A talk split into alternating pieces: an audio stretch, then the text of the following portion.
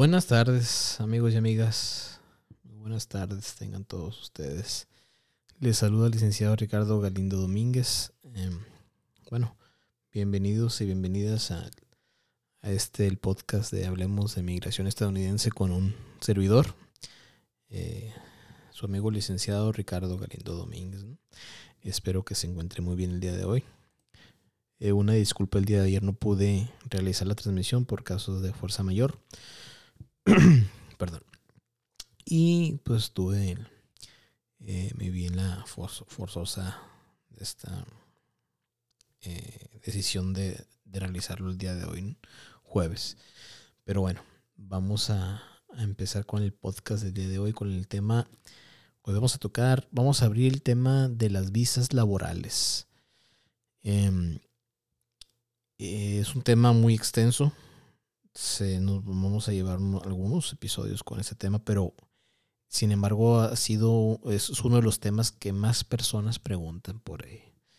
Y también eh, más, tienen más dudas sobre, sobre lo que se puede, no se puede hacer, de cómo hacerlo, en el sentido de qué actividades se pueden hacer allá.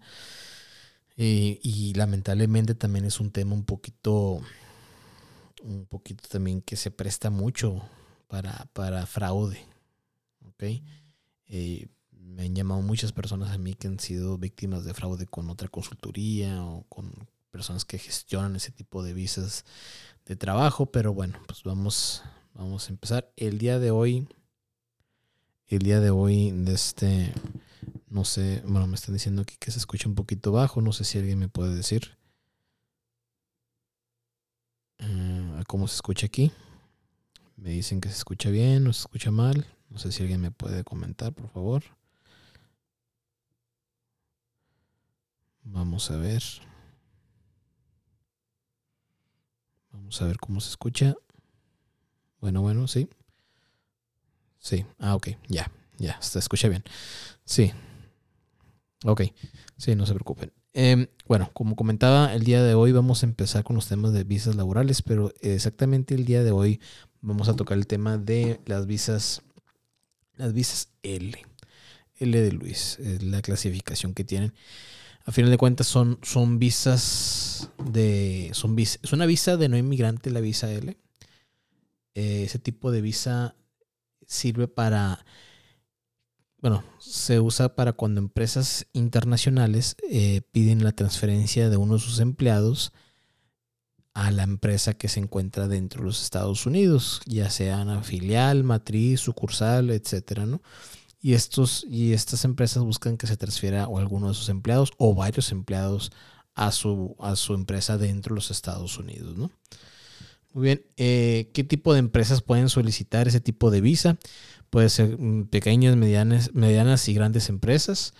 Eh, también permiten, ese tipo de visa L permite empezar operaciones, abrir nuevas, una oficina dentro de los Estados Unidos. Permite transferir eh, ejecutivos y personal especializado, así como también este, designa las empresas, pueden designar a directores para manejar las empresas que se encuentran dentro de los Estados Unidos. ¿no? Eh, dicho de otra manera, son, son empresas que se encuentran internacionales, que se encuentran en otros países y buscan transferir a personas de un, de este, de un puesto ejecutivo gerencial o de un conocimiento especializado. ¿no? A su vez, estas visas L, que son las visas L1, se, se dividen en dos. La L1A, que es la transferencia de un empleado en una capacidad gerencial o ejecutiva, y la visa L1B, que una transferencia de un empleado con conocimiento especializado. Eh, empecemos por la primera, que es la L1A. Eh, esta visa L1A es para extranjeros que vienen a los Estados Unidos o que van a los Estados Unidos eh, temporalmente para, realizar servicios de una capacidad ejecutiva o gerencial ya sea para el mismo empleador tiene que ser, ¿no? Y la empresa tiene que ser del mismo giros. De hecho, tiene que ser, tiene que ser la empresa matriz, sucursal, subsidiaria o afiliada del empleador, ¿no? Eh, de cual el empleador en el extranjero tenga una capacidad que haya sido o es actualmente de una de un este, gerencial o de naturaleza ejecutiva, ¿no? o que se requiera de un conocimiento especializado. Por lo menos, uno de los requerimientos, de los muchos requerimientos, es que por lo menos que tenga un año continuo dentro de los últimos tres años. ¿Ok? En, ese, en ese puesto que, tenga una capacidad gerencial o ejecutiva. Ese es uno de los requerimientos. En el caso del, beneficiario de una L1A que viene a los Estados Unidos a crear una nueva oficina, deberá de tener una, un año de experiencia en el extranjero, eh, debe de ser una capacidad de gerencia ejecutiva en el extranjero para poder abrir una nueva empresa, una nueva oficina dentro de los Estados Unidos. ¿Ok? Eh, aquí se somete una, una petición a migración. Bueno, eso lo vamos a ver un poquito más adelante sobre, sobre lo que es el proceso en sí y las dependencias del gobierno estadounidense que se ven envueltas en ese tipo de visas L, ¿no? Eh, pero eso sí, cabe mencionar algo muy importante, que la visa CL1, tanto la A como la B, ahorita vamos a explicar la B, es de dual intent, que en otros podcasts ya lo he, en otros episodios ya lo he este, mencionado, lo que es el dual intent, que es una manera que ese tipo de visa tiene una, un camino a la residencia legal permanente. ¿no? Aunque sea una visa temporal, tiene un camino a la residencia legal permanente. Recuerden que no todas las visas de no inmigrante, como la visa L, como la visa B1, B2, que es la de turismo, etcétera, no todas son, no, no son dual intent bajo la ley. No todas son así. No todas llevan un camino a la residencia legal permanente. Pero las visas L1, estas sí llevan un camino a la residencia legal permanente. Ok, hablemos del otro, de la otro, de la otra división de las visas L, la L1, la visa L1B, B de bueno, transferencia de un empleado con conocimiento especializado, eh, la cual se define como es, para extranjeros que vienen a los Estados Unidos a realizar que, eh, servicios que requieran un conocimiento especializado. Eh, tiene que ser para claro para el mismo, para el mismo, mismo empleador, perdón, a la matriz sucursal filial afiliada, como habíamos dicho con la L1A, pero que tenga, eh, que tenga un conocimiento especializado sobre alguna, sobre alguna tarea que se va a realizar en la empresa dentro de los Estados Unidos. ¿no? Y, y, así es, también tiene que tener por lo menos un, un, año continuo dentro de los últimos tres años bajo, bajo ese eh, ese puesto en la empresa en el extranjero y que ese puesto conlleve a ese conocimiento especializado que es el mismo que se va a realizar dentro de los Estados Unidos. ¿no? ¿Ok? Eh, ese es uno de los tantos requerimientos de las visas L, de las visas L1. ¿no? Disculpen. Eh, cuando un empleado viene, va a Estados Unidos a establecer una oficina, eh, la, duración de la visa L1A, que es de la, capacidad de un puesto gerencial o ejecutivo, eh, será por un tiempo máximo inicial de un año cuando se va a abrir una nueva oficina, la cual se puede, se puede extender hasta tres veces dos años cada vez. Pero si esta persona viene en un puesto gerencial y también va a ser un puesto gerencial dentro, tiene un puesto gerencial en la empresa extranjera y también va a ser el mismo puesto gerencial, las mismas tareas dentro de la empresa, pero ahora que se encuentra dentro de Estados Unidos, eh, la, la, visa L1A será otorgada inicialmente por tres años, con extensiones de incrementos de hasta dos años hasta que llegue un plazo de este eh, total de siete años, ¿no? Y eso es para la, L, 1 a ¿no? Difiere cuando una persona L1A, un, un, este, un tenedor de una visa L1A viene a abrir una nueva, una nueva oficina dentro de Estados Unidos o viene a un puesto gerencial o ejecutivo. ¿no? Y para la visa L1B, mm, eh, igual, si viene a, abrir una oficina, el tiempo máximo inicial será de un año, eh, la cual se puede extender hasta tres veces, dos años cada vez. Para los demás, inicialmente es igual por tres años y con incrementos de hasta dos años hasta que llegue a un plazo, un total de siete años.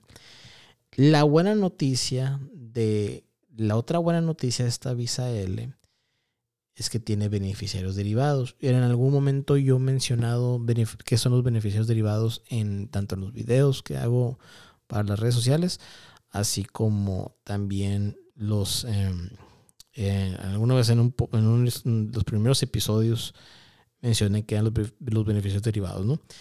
Estos son los cónyuges e hijos menores de 21 años y solteros del solicitante principal. Y ellos pueden adquirir una visa L2, eh, con la cual se le puede permitir vivir en los Estados Unidos y al, al a la o al cónyuge se le permitirá aplicar para un permiso de trabajo para ser empleado de este y sin ninguna restricción va, ninguna restricción va a tener este permiso. Es una autorización de empleo pues, para que puedan trabajar las o los cónyuges del, del tenedor de una, de una visa L. Eh, para ellos es la clasificación L2. Los niños, los menores de, de 21 años que están dentro de, la preparatoria, secundaria, primario, kinder, van a, les permiten también estudiar con ese tipo de visa dentro de los Estados Unidos. Como lo mencioné hace un momento, las visas L son de dual intent, las cuales tienen un camino a la residencia legal permanente. ¿Okay? Esto quiere decir que al momento que el solicitante va a requerir hacer el ajuste de estatus, o sea, adquirir la residencia dentro de los Estados Unidos, dentro también van a poder adquirirla de este, eh, él o la cónyuge y todos aquellos hijos que sean menores de 21 años y sean solteros al momento de aplicar por el ajuste de estatus. Esa es una muy buena noticia. ¿Ok? Tienen un camino a la residencia legal permanente.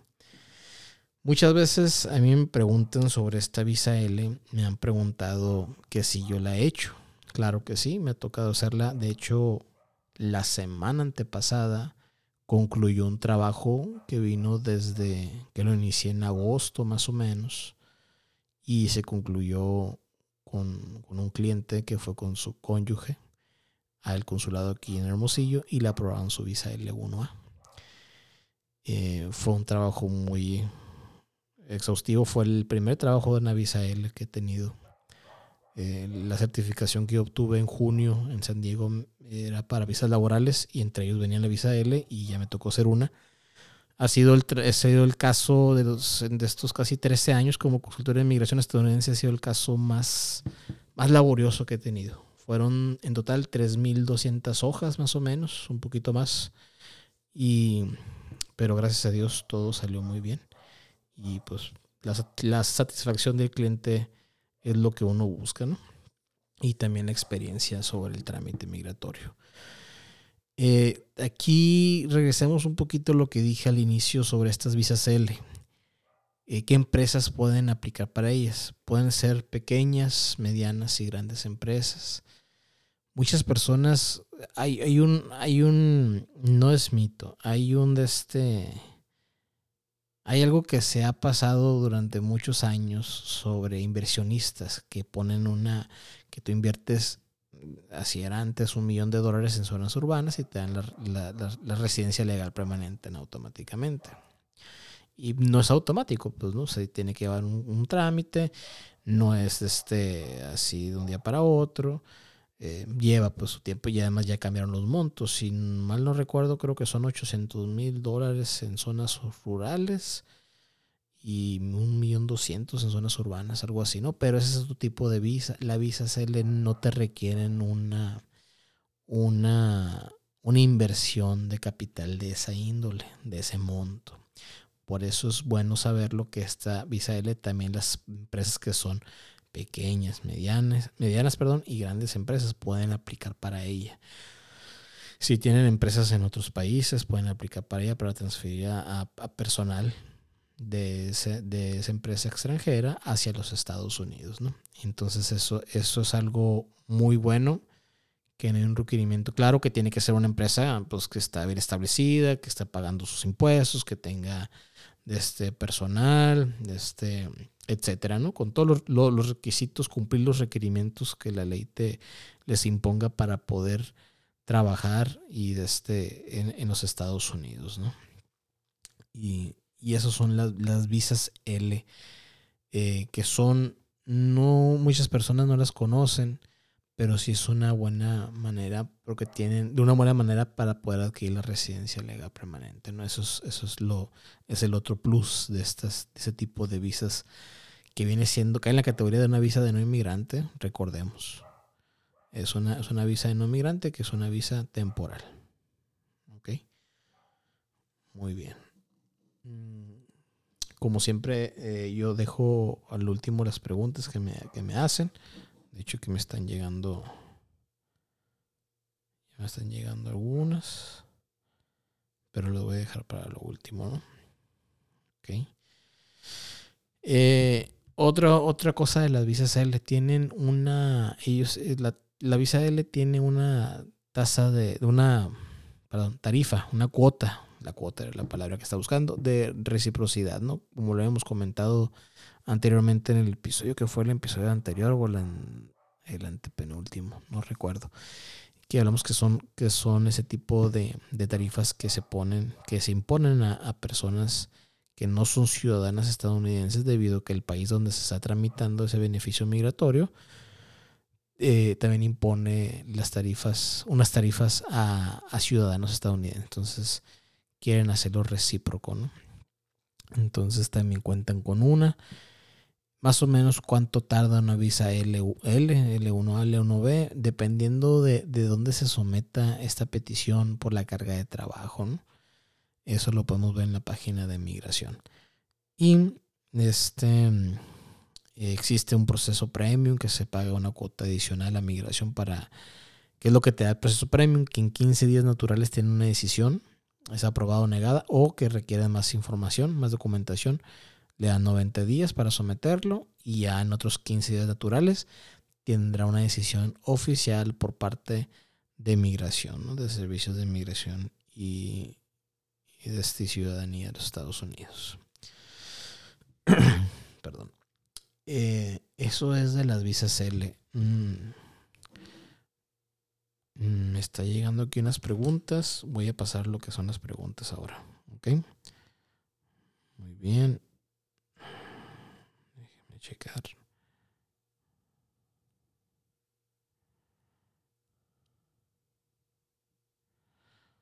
Híjole es muy poquito, muy larga, pero bueno, lo voy, a leer. Licenciado, uh, yo me encuentro en Mexicali y hago trabajo y ventas. ¿Cómo puedo aplicar para una visa de turismo? Bueno, para la visa de turismo es necesario, como lo hemos dicho en, en, en podcast, en, episodios anteriores, es comprobar lazos económicos y familiares dentro de los estados, perdón, en donde usted radica. Es comprobar realmente que usted no se va a convertir en una carga que, perdón, que usted tiene, tiene raíces en donde usted radica, pues tiene, ¿qué es lo que lo ata a usted donde usted radica?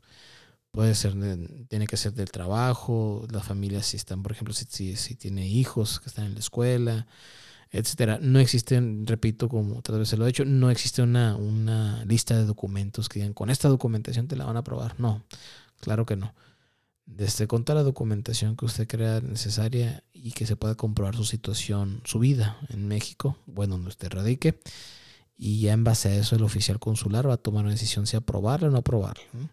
En caso de que ustedes tengan su propio negocio, porque me dice que hace ventas, eh, si es necesario que estén dado de alta ante Hacienda, pagar los impuestos, etcétera, ¿no? Y si, tiene trabajadores, pues también.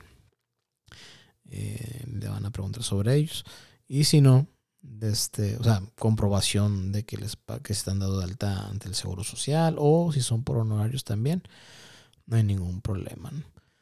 Y, y, eso es para lo que son las visas de, de turismo. Espero les, les haya este, contestado su, su pregunta.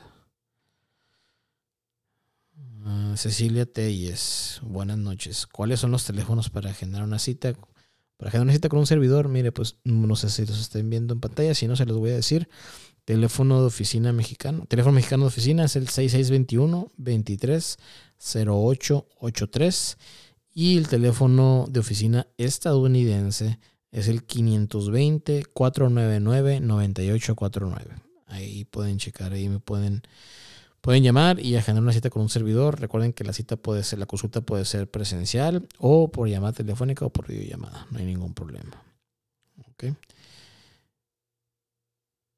Eh, licenciado lleva a cabo trámites migratorios dentro y fuera de México. Sí, en todo México y Estados Unidos, ¿no? Eh, debido a la ciudadanía estadounidense que tengo y mexicana, me da la facultad, bueno, las certificaciones, me da la facultad para realizar ese tipo de trámites, tanto dentro como fuera de Estados Unidos. Ok.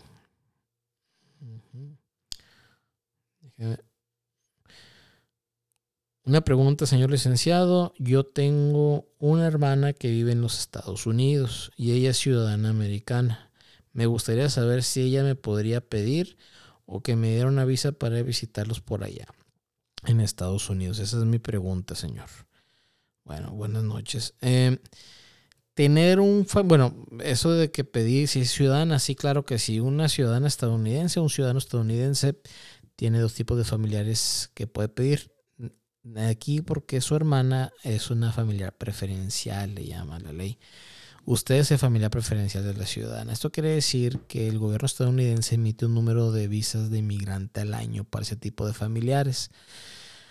Al día de hoy, si su nacionalidad es mexicana, voy a, voy a dar, por, este, por, dar, por hecho que usted es ciudadano mexicano. Eh, si su hermana que es ciudadana estadounidense lo llegara a pedir usted, ahorita está tardándose para ese tipo de familiares 22 años, cuando un ciudadano estadounidense pide un hermano o una hermana. La buena noticia es que eh, si una persona que se, que se casó, se va a casar y está en trámite, se puede añadir al caso migratorio el cónyuge o la cónyuge. Igual cada niño que va naciendo, cada hijo, se va añadiendo el trámite y todo aquel hijo, y así como así, todo aquel hijo menor de 21 años y soltero, así como también la cónyuge o el cónyuge, mm, al momento de su entrevista consular, también va a poder adquirir la residencia legal permanente. Ahora bien, esos son, son ahorita los tiempos de ahorita, como están las cosas, ¿no? De hecho, hay una ley que se llama Better Build Back, Build Back Better. Está en el Senado ahorita. Esa habla sobre las visas de inmigrante que no se usaron y que se quieren reusar. Ya se pasó por la Cámara de Representantes, ahora está en el Senado, pero hasta ahí llegado. Si, si llegara a pasar, en cuanto se pase, yo haré un video eh, explicando toda esta situación y, en qué, cuál fue la ley, cómo se estipuló. A lo último. Entonces, de aquí a 20 años, 22 años pueden pasar muchas cosas. Y necesitan pasar debido a que no ha habido no pueden seguir así, pues. O sea, no puede ser que ahorita, si ustedes se meten en el boletín de visas, que es un documento que el, que el Departamento de Estado emite mes con mes para saber en qué fecha van procesándose, en qué fecha de prioridad, se van procesándose los casos. No puede ser que van en el 1999, pues, para hermanos de un ciudadano, hermanos y hermanas de un ciudadano. Estamos en el 2022. O sea, no, no puede ser. Entonces, tiene que haber un cambio. Y pues esperemos que sea pronto, ¿no? Eh, licenciado, mi esposa fue pensionada y registrada, pero se vino a vivir a Monterrey. Ahí sí no sabría contestarle, señor, me falta información. Lo de la pensión no tiene nada que ver con migración. O sea, con trámites migratorios no es mi área. Eso tiene que hacerlo ante el ser, eh, pero qué bueno que pregunto eso porque muchas personas me llaman y me preguntan me mandan mensajes que si tienen si yo puedo arreglar pensiones o de este, hacer el trámite para reponer una tarjetita del seguro social. No. Todo eso es ante la administración del seguro social eh, de los Estados Unidos no existen aquí en México tres lugares donde existe una oficina bueno que, tienen que ver con, con ese tipo de trámites uno está en el consulado de Ciudad Juárez, el otro está en el consulado de Guadalajara y el otro está en la embajada en Ciudad de México. Parece que se le llama unidad de beneficios federales. Ahí le pueden ayudar con eso de la pensión. Y pues buena suerte con eso de la pensión. Y ojalá que se la den, porque ha trabajado muchos años, ¿no? Ok. Ok. Buenas noches, tengo un niño de 14 años, pero nunca he ido para Estados Unidos. Me lo traje cuando tenía un año, pero se me extravió el acta original. Nomás tengo una copia. ¿Cree que con eso pueda pasar?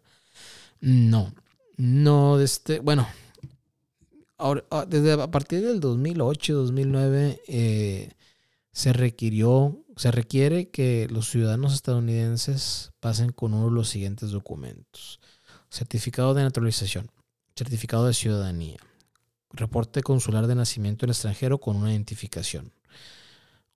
De este, es, una, es, es uno de cada uno, ¿no? certificado de ciudadanía o certificado de naturalización o certificado de reporte nacional, reporte de nacimiento, reporte consular de nacimiento en extranjero con una identificación o el acta de nacimiento con una identificación. Las identificaciones tienen que ser estadounidenses, ¿no? O con un pasaporte también. Y los otros dos son los pasaportes, ¿no? El pasaporte tipo tarjeta, tipo libro. Formato libro, formato tarjeta, perdón.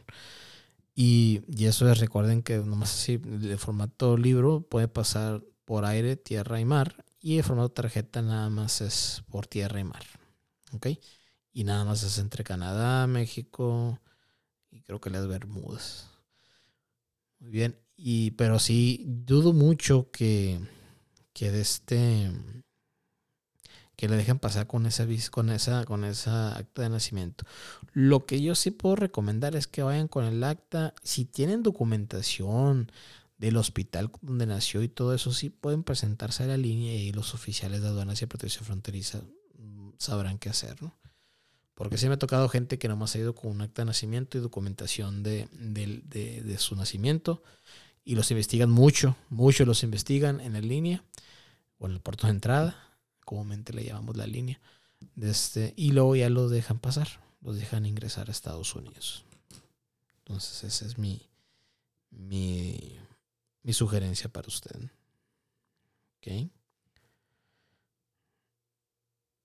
Vamos a ver.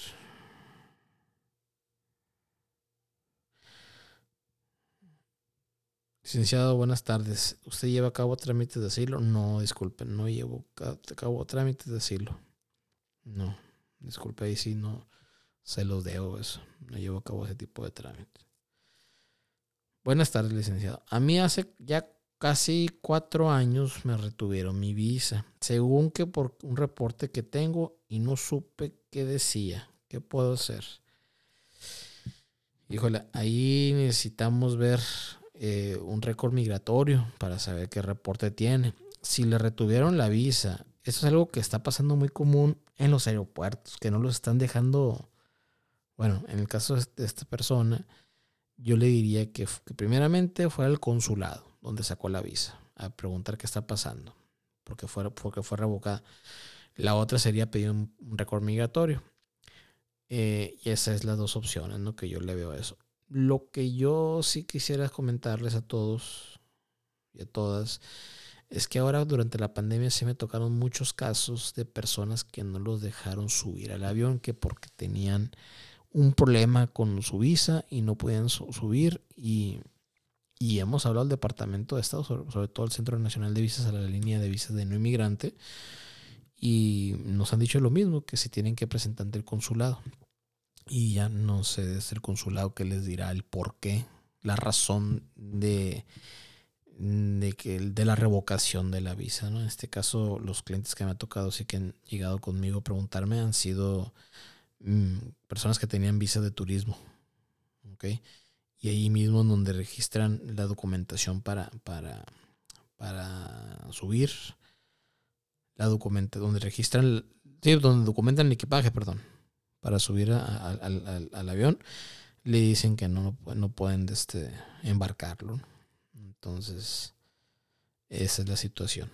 Yo le recomendaría también que visitaran al, consulado, primeramente para saber qué es lo que está pasando. Muy bien. Em, buenas tardes. Quisiera información ya que mi pareja es ciudadana y quiere arreglarme papeles. Muy bien, eh, usted caería en la categoría, bueno, si son pareja, necesitan casarse y luego pueden hacer el trámite tanto de aquí, de México, bueno, tanto fuera de Estados Unidos como dentro de Estados Unidos. ¿Ok? Si usted busca casarse dentro de Estados Unidos, se puede aplicar para una visa de fianza y de prometido o de prometida, que es la clasificación K. ¿Ok? Cada kilo. Eh, y es un proceso que se puede hacer bueno, si, si hace la visa de prometida, se tiene que hacerse dentro de Estados Unidos el trámite. Y hablamos de eso en el episodio, creo que fue el episodio 1, que hablamos de la visa prometida, episodio 2. Y si no, se pueden casar y pueden iniciar el trámite. Si usted tiene algún tipo de visa, si puede ingresar a Estados Unidos, puede hacer el ajuste de estatus migratorio, que es adquirir la residencia dentro de Estados Unidos. Eh, si ya quisiera más información, con mucho gusto sobre costos, eh, documentación, proceso, etcétera, y requieren mis servicios, puede generar una cita. Y con mucho gusto le puedo llevar a cabo el trámite. ¿Ok? Pero lo general es eso, pues una cónyuge de un ciudadano estadounidense cae en la categoría de un familiar, una familiar inmediato y pueden hacer el trámite tanto adentro como fuera de Estados Unidos. ¿okay? Para ellos recuerden que siempre hay un número de residencia disponible.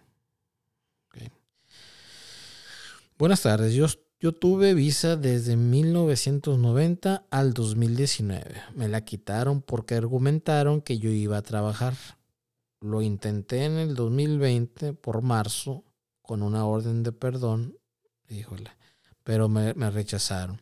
¿Cree usted conveniente hacer una cita hacer una cita con usted y en mi caso, pues claro que es conveniente porque necesito ver lo ocurrido, de hecho, ¿no?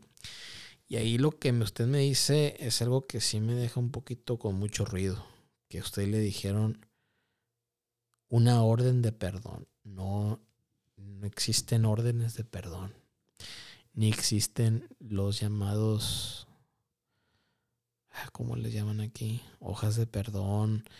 Los perdones migratorios son, les digo, y lo he comentado, los perdones migratorios son formularios establecidos por el Departamento de Seguridad Nacional de los Estados Unidos. Tienen un costo ante migración, es un proceso laborioso. Están tardando bastante en saber si se aprueba o no una, una de esta, un perdón migratorio. Entonces, las cartas perdones, perdón, ya me acordé, ¿cómo les llaman acá en Sonora? Las cartas perdones no tienen validez legal. ¿ok? Los perdones migratorios son otra situación, son, son, como repito, son formularios ya establecidos por el Departamento de Seguridad Nacional y tienen su proceso. Necesitamos saber bien sus antecedentes, la causa por la cual usted está sometiendo un perdón migratorio. Eh, debe tener un grado de, inadmisibilidad bajo la nacionalidad de migración de los Estados Unidos, ¿no? Pero necesitamos bien, bien su caso, ¿no? Con mucho gusto se puede generar una cita y con mucho gusto podemos ver eso. Ok. Muy bien. Eh, buenas tardes. Yo he estado, yo he estado junto con, con mi novia, bueno, mi esposa, desde ¿Qué dice? Ah, sí. Los últimos cuatro años. Pero no estamos casados. ¿Me puede pedir? ¿Ella es ciudadana? ¿Me puede pedir? No, no puede ser. No puede pedir. Tiene que estar casados.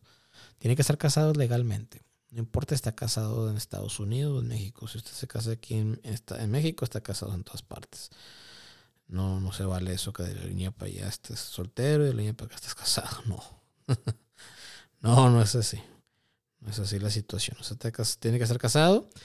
Y si está casado en México, está casado en todas partes y pueden iniciar el trámite. ¿Okay? Pero así en unión libre no es posible, disculpen.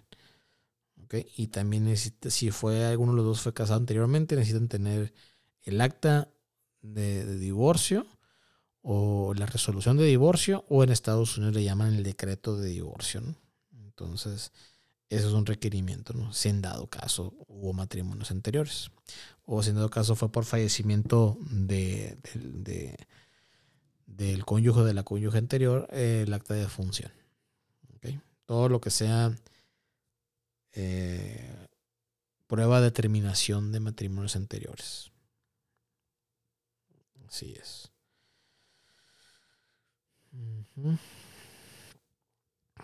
Vamos a ver qué otra pregunta. Otras preguntas. Licenciado, ¿cuándo va a hablar sobre la visa TN? Ah, muy bien. La visa TN vamos a dejarla eh, para el siguiente episodio. Lo iba, lo iba a meter en este episodio, pero a mí se me hizo un poquito, ya se me hizo muy, muy de este, era mucha información para poner la L1A, L1B y luego ya pasar para la visa TN. Pero bueno, vamos a dar una pequeña entrada. Las visas TN son, le llaman en, Estados Unidos del NAFTA. El NAFTA es el Tratado de Libre Comercio que firmaron en su momento Canadá, Estados Unidos y México. ¿Ok?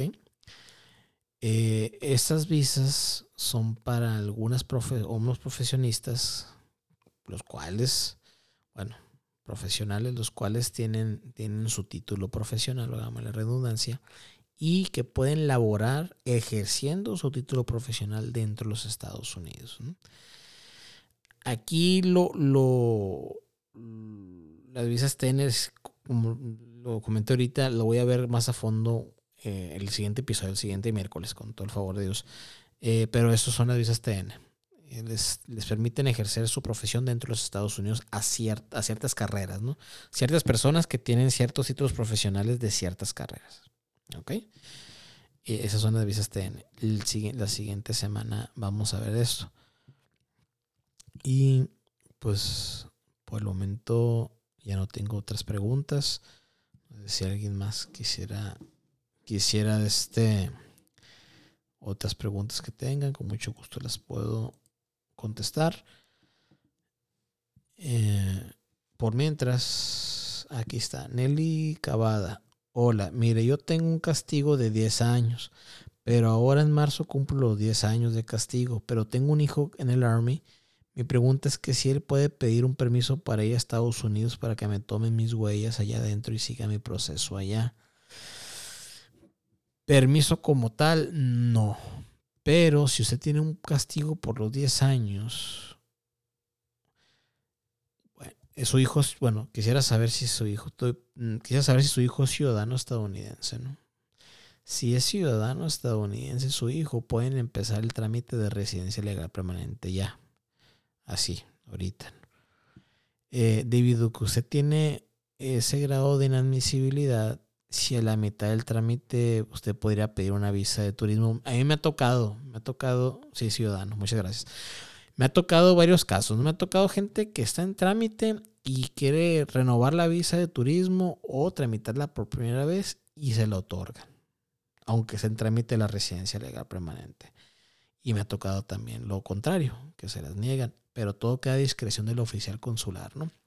Ahora bien, le digo esto por lo siguiente, si usted ya le van a, o si usted está fuera de Estados Unidos, ahorita que usted me está diciendo eso, por hecho que está fuera de Estados Unidos, si usted empieza un trámite ahorita de residencia legal permanente y lo está haciendo por fuera de Estados Unidos, ese trámite ahorita está durando tres años en promedio. Doy por hecho que está en México usted. Es lo que está durando cuando un familiar, un ciudadano pide un familiar inmediato aquí en México. Si en ese inter de esos, de esos tres años usted saca una visa de turismo y se lo otorgan, usted puede ingresar a los Estados Unidos y continuar el trámite desde allá. No se pierde el trámite que se inició. Ojo, eso lo han hecho muchos clientes míos. Me han pedido que lo haga híbrido. Que iniciar el trámite aquí en México y a la mitad por la duración de aquí se van para Estados Unidos y culminan el trámite allá por medio de ajuste de estatus. Como es la misma, la misma petición, no se pierde. ¿Ok?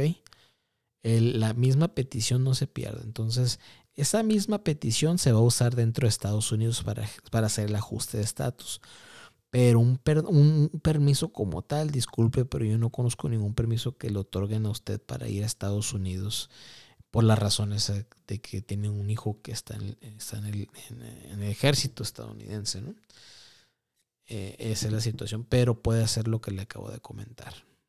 Iniciar el trámite y a la mitad sacar una visa de turismo. Si se la otorgan al oficial consular, usted puede continuar el trámite dentro de Estados Unidos, debido que ya, ya obtuvo, ya cumplió el castigo de los 10 años. ¿no? Necesitamos saber si no tiene otro grado de inadmisibilidad, pero eso ya lo podríamos ver eh, mediante una, una consulta con un servidor. ¿no? Pero sí, de este, eso es lo que más, es lo más recomendable para su caso. Es lo más también más viable para, para, poder ingresar a Estados Unidos, aunque ahorita las citas consulares es un caos, en, en todos los consulados están hasta el otro año. Entonces, esa es la situación, ¿no? Pero, pero es, eso es, espero haber contestado su, su pregunta. Ok. Muy bien. Vamos a ver. Me mandando aquí fotos.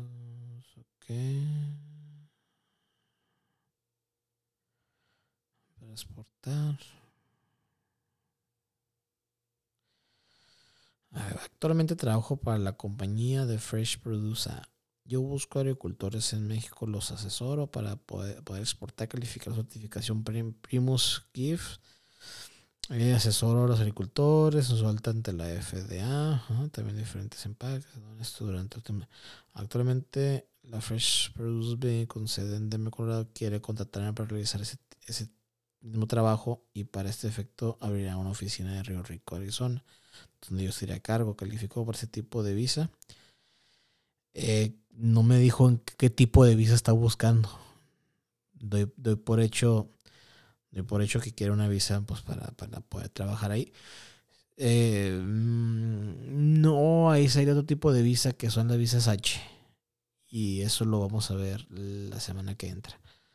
Sí, pero sí, sí, sí, sí entiendo lo que me quiere decir, que quiere trabajar de lo mismo que usted hace, lo quiere hacer para esa empresa dentro de Estados Unidos. Y hay otras maneras también, ¿eh? no nomás con la visa H. Y de este puede ser una, residencia legal permanente basada en una petición laboral. O sea, hay, otras, hay otros caminos también, pero con mucho gusto le puedo asesorar. Si gusta eh, mandarme un mensaje o una llamada para, para poder de este agendar una cita. Muy bien. Licenciado, ¿sabe para cuándo están las citas para consulados para visas de turismo? Dependiendo del consulado, pero la mayoría están para el año 2023. Y, y ha habido personas que me han dicho, oye, licenciado, este, se han recorrido todo eso. Las consulares no he visto que se hayan recorrido, la verdad. Las que se han recorrido o se han abierto nuevos espacios son las visas para, los, para el Centro de Atención a Solicitantes, el CAS, ¿no? lo que le llaman. Entonces, entonces, este, eh, esas son las que se han, se han este, recorrido. Las otras consulares no. Esas han estado más reservadas. ¿Ok? Muy bien. Si alguien tiene alguna otra duda, eh, como lo dije, es, las, visas H, disculpen, no, no va a ser la siguiente, el siguiente episodio, no, va a ser hasta el otro, dentro de dos semanas más. El, que viene siendo de este miércoles que viene. El miércoles 23, para que más les guste. 23 de, febrero. Y vamos a hablar sobre las visas H. Ese sí va a estar lleno de. Va a ser un poquito de este larga la información. Y de este. Porque se, se dividen en tres y vamos a hablar sobre cada uno. De hecho, yo creo que nos va a llevar dos episodios. Ese. Aparte del 23, la otra, hasta marzo. Muy bien, este, eh, si no tienen alguna otra duda, yo paso a despedirme. Espero que les haya gustado. Recuerden que este es mi cuarto episodio apenas. Eh, apenas estoy buscando cómo realizar las cosas, el, este, el formato que estoy llevando a cabo. Necesito darle forma. Pero estoy para servirles. Este, las, les digo, la única oficina con la que me encuentro yo, con la que cuento yo es aquí en Hermosillo, Sonora, es Boulevard Luis Donaldo Colosio número 405, local 5, entre calle Herrerías y Real del Arco, Colonia Villa Satélite. Repito, aquí en Hermosillo, Sonora. Los teléfonos de oficina, teléfono de oficina, teléfono mexicano de oficina es el 6621-230883. Teléfono de oficina eh, estadounidense es el 520-499-9849. Me pueden seguir en las redes sociales. Ahorita estamos en vivo en, el canal YouTube, en Facebook, en Twitch y en Twitter. Estamos ahorita en vivo. Eh, de hecho, los que están viendo la pantalla ahorita podrán ver, están abajo las redes sociales, pero se las digo.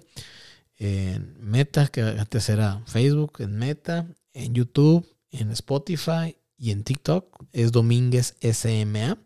En Instagram, Twitch y Twitter es Domínguez SMA 1. Me pueden seguir en las redes sociales.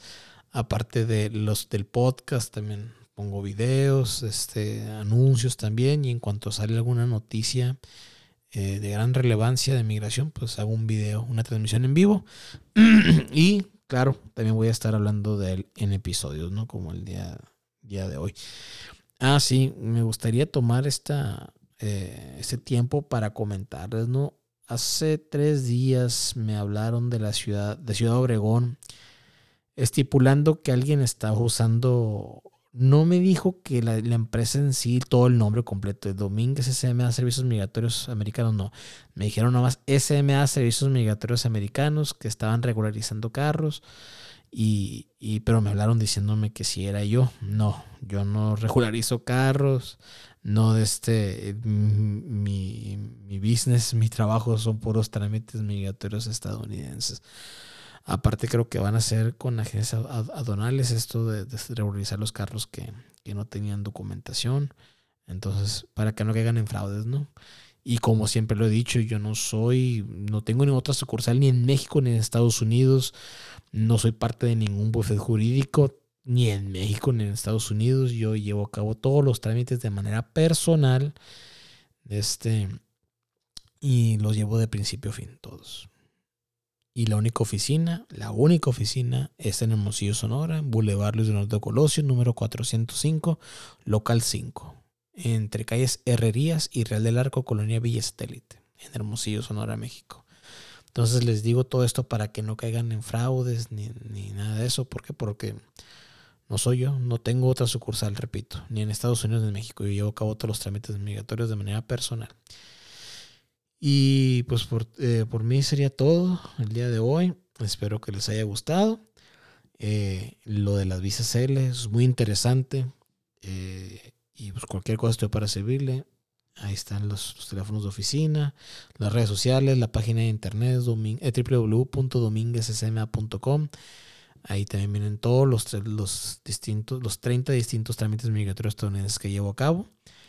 Y así como también los, todos los datos de contacto ¿no? a la oficina. Eh, estoy para servirles, que tengan una excelente tarde. Y recuerden, el próximo miércoles a las 7 de la tarde, hora de Sonora, Arizona, veremos en Hablemos de Migración estadounidense con un servidor. Veremos el tema de las visas TN, del Tratado de Libre, de Libre Comercio. Muchas gracias, que tengan una excelente noche.